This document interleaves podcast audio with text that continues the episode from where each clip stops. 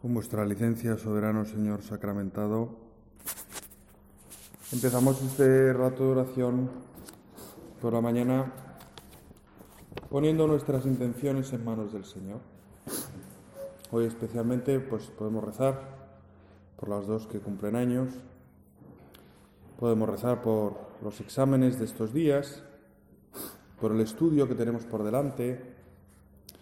Y, y también podemos pedirle al Señor estos días de preparación para la fiesta de su madre, de la Inmaculada Concepción de María, pues nos sirvan para descubrir un poco más que la Virgen es nuestra madre. Quizás se lo hemos pedido, pues, al acudir a la Santa Misa estos días o al pararnos a rezar, pero ahora que tenemos aquí delante al Señor, pues podemos pedírselo como un favor muy especial para todos, descubrir un poquito más lo que significa que María es nuestra madre. De la misma manera que podemos pedirle descubrir un poquito más lo que significa este tiempo de Adviento y lo que significa la Navidad. Los primeros cristianos tenían como una conciencia muy viva de lo que significaba Jesús en la historia. Sabéis que en, muchas catacumbas hay unos dibujos de, peces, hay peces por todas partes. El, arte en aquella época no, no era un arte figurativo en el sentido de representar a personajes de la vida de Jesús, sino que era un arte simbólico y uno de los símbolos que, más se repite es el de los peces. los símbolos pues, tienen muchos valores, ¿no? Pero quizá el valor principal de aquel pez, de, los peces, era un mensaje. Un mensaje que, era un acrónimo a partir de la palabra pez en griego. La palabra pez en griego se escribe ichthys, y un acrónimo quiere decir una serie de palabras que, toman como primera letra cada una de las letras de, de en este caso, de pez. Y, las palabras eran Jesús Christos Ceugios Soter. Jesucristo, Hijo de Dios, Salvador. ¿Quién es Jesús? Jesús es el Salvador. Jesús es el que me salva. Y, al final, ¿por qué preparamos la Navidad en estas cuatro semanas de Adviento? Porque queremos prepararnos muy bien para recibir una vez más la salvación que viene de Jesús. Una salvación que ya ha llegado, pero todavía no ha llegado plenamente. Una salvación que ya podemos experimentar y por eso procuramos prepararnos bien para experimentarla lo mejor posible. Pero que al mismo tiempo todavía no experimentamos plenamente y por eso, como no la experimentamos plenamente, podemos experimentarla un poco más. Un poco más. San Agustín decía, ¿qué clase de amor a Cristo es el de aquel que teme su venida. No nos da vergüenza, hermanos. Lo amamos y sin embargo tememos su venida. Señor, ¿cuántas veces tengo que reconocer que pensar en ti me genera más temor que alegre esperanza? ¿Cuántas veces sigo teniendo una imagen de ti como juez? Como juez descarnado, como observador de mi vida que está pendiente de ver si meto la pata para corregirme o para castigarme. Y en cambio, el hecho de celebrar la Navidad y de poder prepararla es una ocasión fantástica para renovar nuestra imagen de Dios. Dios no es ese vigilante no es ese jefe que está pendiente de cada uno de nuestros movimientos para ver cuándo metemos la pata. Dios es un niño que quiere ganarse nuestro corazón. Igual que los niños quieren ganarse el corazón de las personas que tienen alrededor. Por eso, pues cuando faltan todavía dos semanas para la Navidad, pienso que es un buen momento para, para plantearnos cómo la estoy preparando yo. ¿Cómo es mi espera, mi vigilancia? Y, ampliando un poquito más el campo de visión, ¿cómo es mi espera de Jesús? ¿O cómo vivo yo pues mi relación con que Jesús entre un poquito más en mi vida? ¿Cómo vivo yo eso de que Jesús pueda entrar un poquito más en mi vida? ¿Cómo lo espero? ¿Lo espero como se espera algo temible? Algo que genera, pues es una cierta angustia, porque a ver qué va a pasar. Como hay algunas, hay algunas novelas y ahora últimamente distopías de estas, que, mm, películas, que narran como la situación de un reino o de, una comunidad así un poquito en, pues, eh, un poquito eh, marginal, que están como esperando que llegue el enemigo, ¿no? En fin, todo lo del winter is coming, ¿no? Y entonces están ahí a la espera de algo que temen, que temen, ¿no? Entonces, estas series o películas o libros, pues te transmiten muy bien como la angustia de qué pasará cuando llegue. ¿Qué pasará cuando llegue? Y claro, no tiene nada que ver con cuando lo comparas a las situaciones en que alguien espera a una persona querida. Cuando uno espera, pues, a, una amiga suya a la que hace mucho que no ve. Cuando uno espera, pues, al novio, a la novia, y pues eso, ¿no? Y antiguamente pues se mandaban cartas, ¿no? ¿Y cómo se esperaban las cartas? Ahora no hay que esperar nada porque ahora ya te conectas por el móvil y ya está, y es pim pam. Pero antiguamente no, que la gente se escribía cartas y estabas a la espera de la carta. Claro, esperar algo bueno es una cosa que, que es toda una experiencia, ¿no? Decía San Agustín también, Dios, dando largas, dilata el deseo, hace que lo desees más. Y con el deseo dilata el alma y dilatándola la hace más capaz. Deseemos porque hemos de ser llenados. Dilatémonos en Él para que cuando venga nos llene. Cuando esperamos algo, eso como que nos agranda el corazón, lo expande, lo dilata. Y cada vez queremos más. Y cada vez tenemos más ganas de que esa persona llegue. Y por eso cada vez la amamos un poquito más. Y por eso le pedimos al Señor en esta mañana, Señor, ayúdame a esperarte. A esperarte activamente a, fomentar mis ganas de que vengas. Porque el adviento no se vive simplemente dejando pasar el tiempo, como pues de domingo a domingo, sino que el adviento es preciso vivirlo activamente para que tenga un efecto en nuestra alma. Activamente. Hay que pensar, considerar la venida de Jesús, pues muchas veces, cada día, un poquito cada día, un poquito cada día en nuestra oración, un poquito cada día cuando veamos la, pues la iluminación de Navidad, un poquito cada día cuando veamos la decoración de Navidad de la casa. Por lo menos que alguna de las, de, las cosas con las que decoremos la casa nos sirva como despertador. A veces hay tantas cosas, ¿verdad?, que ya te acostumbras. Ya no le das más importancia.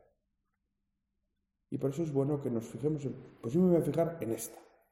Y cada vez que pase pues, por esta imagen del nacimiento, voy a decirle algo al Señor. Voy a decirle, Jesús, qué ganas tengo de que vengas.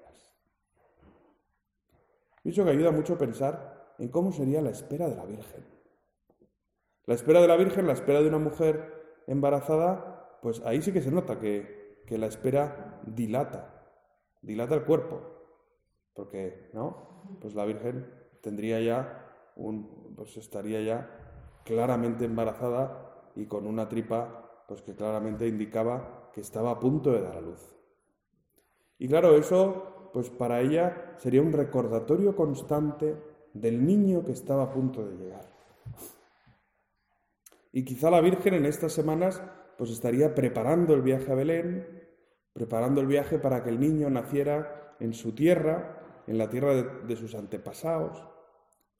Y con cuánto cariño la Virgen estaría preparando ese nacimiento. Luego la cosa salió fatal, según cómo se mire, pero, pero en todo caso, la espera debió ser amorosa, llena de cuidado, atenta hasta los últimos detalles. Y no se le escaparía el tiempo a la Virgen. Ah, sí, sí, ah, es verdad, sí, sí, a ver si ya pasa este tiempo, ya tengo que dar a luz. Sí, pero es que no tengo ni tiempo para pensarlo. No, no, claro que tenía tiempo para pensarlo. Y claro que le gustaría a la Virgen pensarlo, que iba a dar a luz, que iba a recibir a ese niño. Pues nosotros podemos acercarnos un poquito a ella y vivir un poquito esa misma esperanza. Hay una frase de un teólogo francés del siglo XX que, que recoge muy bien lo que significa la Navidad. Dice, lo mismo que Jesús ha nacido según la carne en Belén de Judá, debe nacer también espiritualmente en cada una de nuestras almas. Por eso nos preparamos. No simplemente pues porque ya es Navidad y como nos recuerdan todos los anuncios de turrón, pues ya vuelve a casa por Navidad y descubre la ilusión de Navidad y entonces ya la gente mezcla churras con merinas y ya la ilusión de la Navidad es el Papá Noel, este gordo vestido de rojo, ¿no? Que no tiene nada que ver con Papá Noel, Papá Noel. ¿Vosotros sabéis lo que significa Papá Noel? Papá Noel significa Papá Navidad. ¿Tú te crees que yo voy a celebrar Papá Navidad? O sea, ¿qué, tipo de personaje inquietante es Papá Navidad? Papá Navidad una cosa como horrible. ¿no? Y además es el, hombre este gordo vestido de rojo, o sea, que es una cosa de la Coca-Cola. O sea, dices, bueno, qué cosa tan, tan, no sé, tan rara, tan peculiar. Yo lo que celebro no es a papá Navidad, yo lo que celebro es la Navidad, ¿eh? que es que ha nacido el Hijo de Dios, que es que ha nacido el Hijo de Dios y ha nacido entre los pobres, y ha nacido pobremente, y ha nacido en lo más cotidiano como era en el siglo I, un establo. Por eso decía este hombre, lo mismo que Jesús ha nacido en Belén de Judá, debe nacer también espiritualmente en cada una de nuestras almas. Jesús quiere nacer, el Hijo de Dios quiere nacer, Dios quiere hacerse presente en mi corazón. En mi corazón que seguramente está tan sucio como el establo de Belén. En mi corazón que, si no está tan sucio, desde luego es tan humilde, tan normalito como el de Belén. Hay una natividad continua de Jesús en nosotros que es todo el misterio de la vida espiritual. Es preciso que nos transformemos continuamente en Jesús, que asumamos las disposiciones del corazón de Jesús, los juicios de la inteligencia de Jesús, porque ser cristiano es transformarnos poco a poco en Jesucristo, de manera que seamos verdaderamente los hijos del Padre. ¿Por qué esperamos con alegría la Navidad? no por toda la parafernalia que, el consumismo se encarga de engordar, sino porque queremos que Jesús nazca en nuestro corazón. Jesús, me gustaría que te hicieras un poco más presente en mi vida. Jesús, me gustaría que me hicieras un poquito más parecido a ti. Me gustaría que nacieras en mí,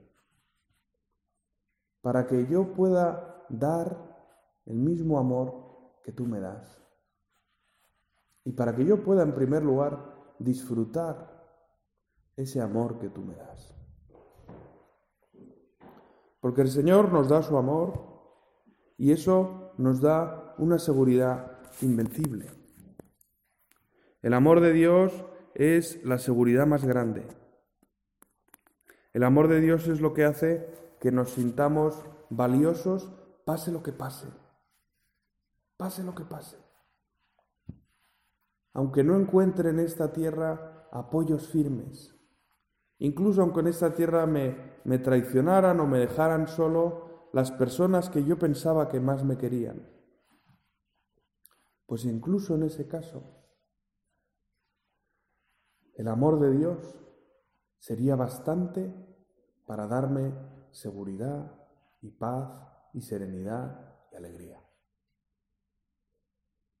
Por eso quiero prepararme muy bien para esta Navidad.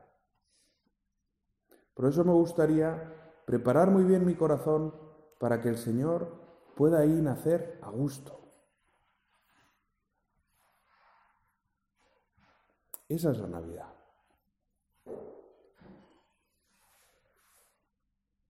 El Papa una vez en una de sus primeras audiencias generales como Papa estaba recordando, me parece que eran unas catequesis sobre los sacramentos, y, hablaba pues del, bautismo y, y, resumía en una palabra lo que es ser cristiano.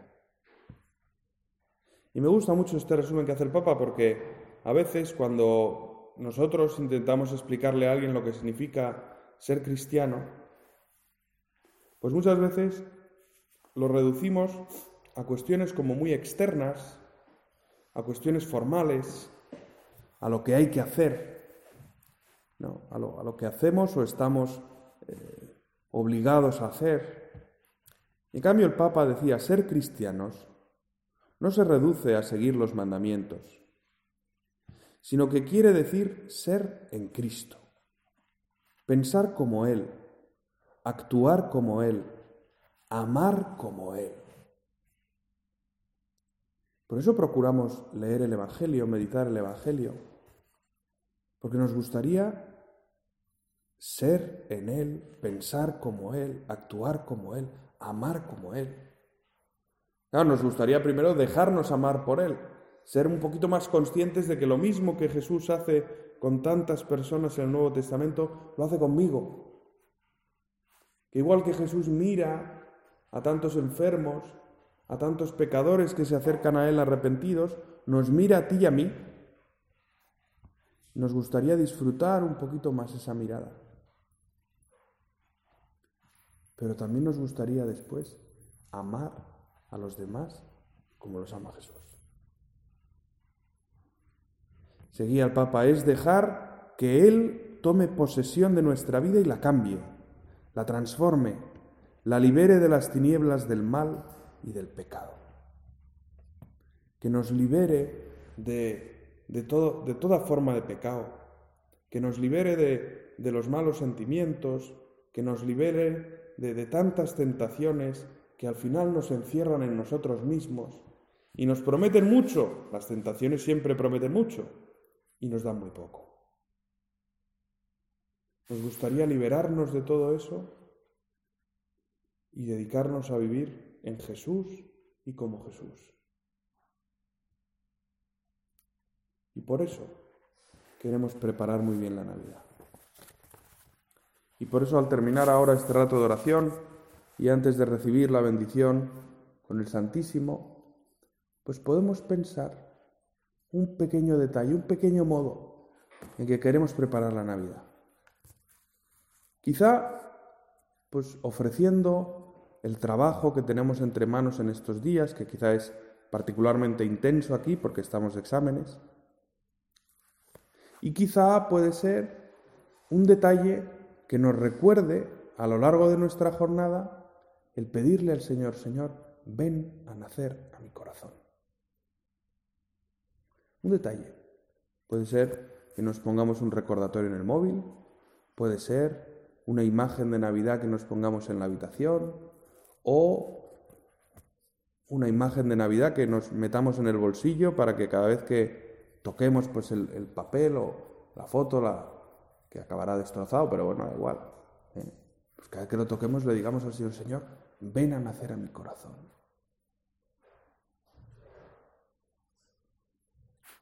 Pues formulamos ese propósito y lo dejamos en manos de la Virgen, que es la que mejor se preparó para el nacimiento de su Hijo.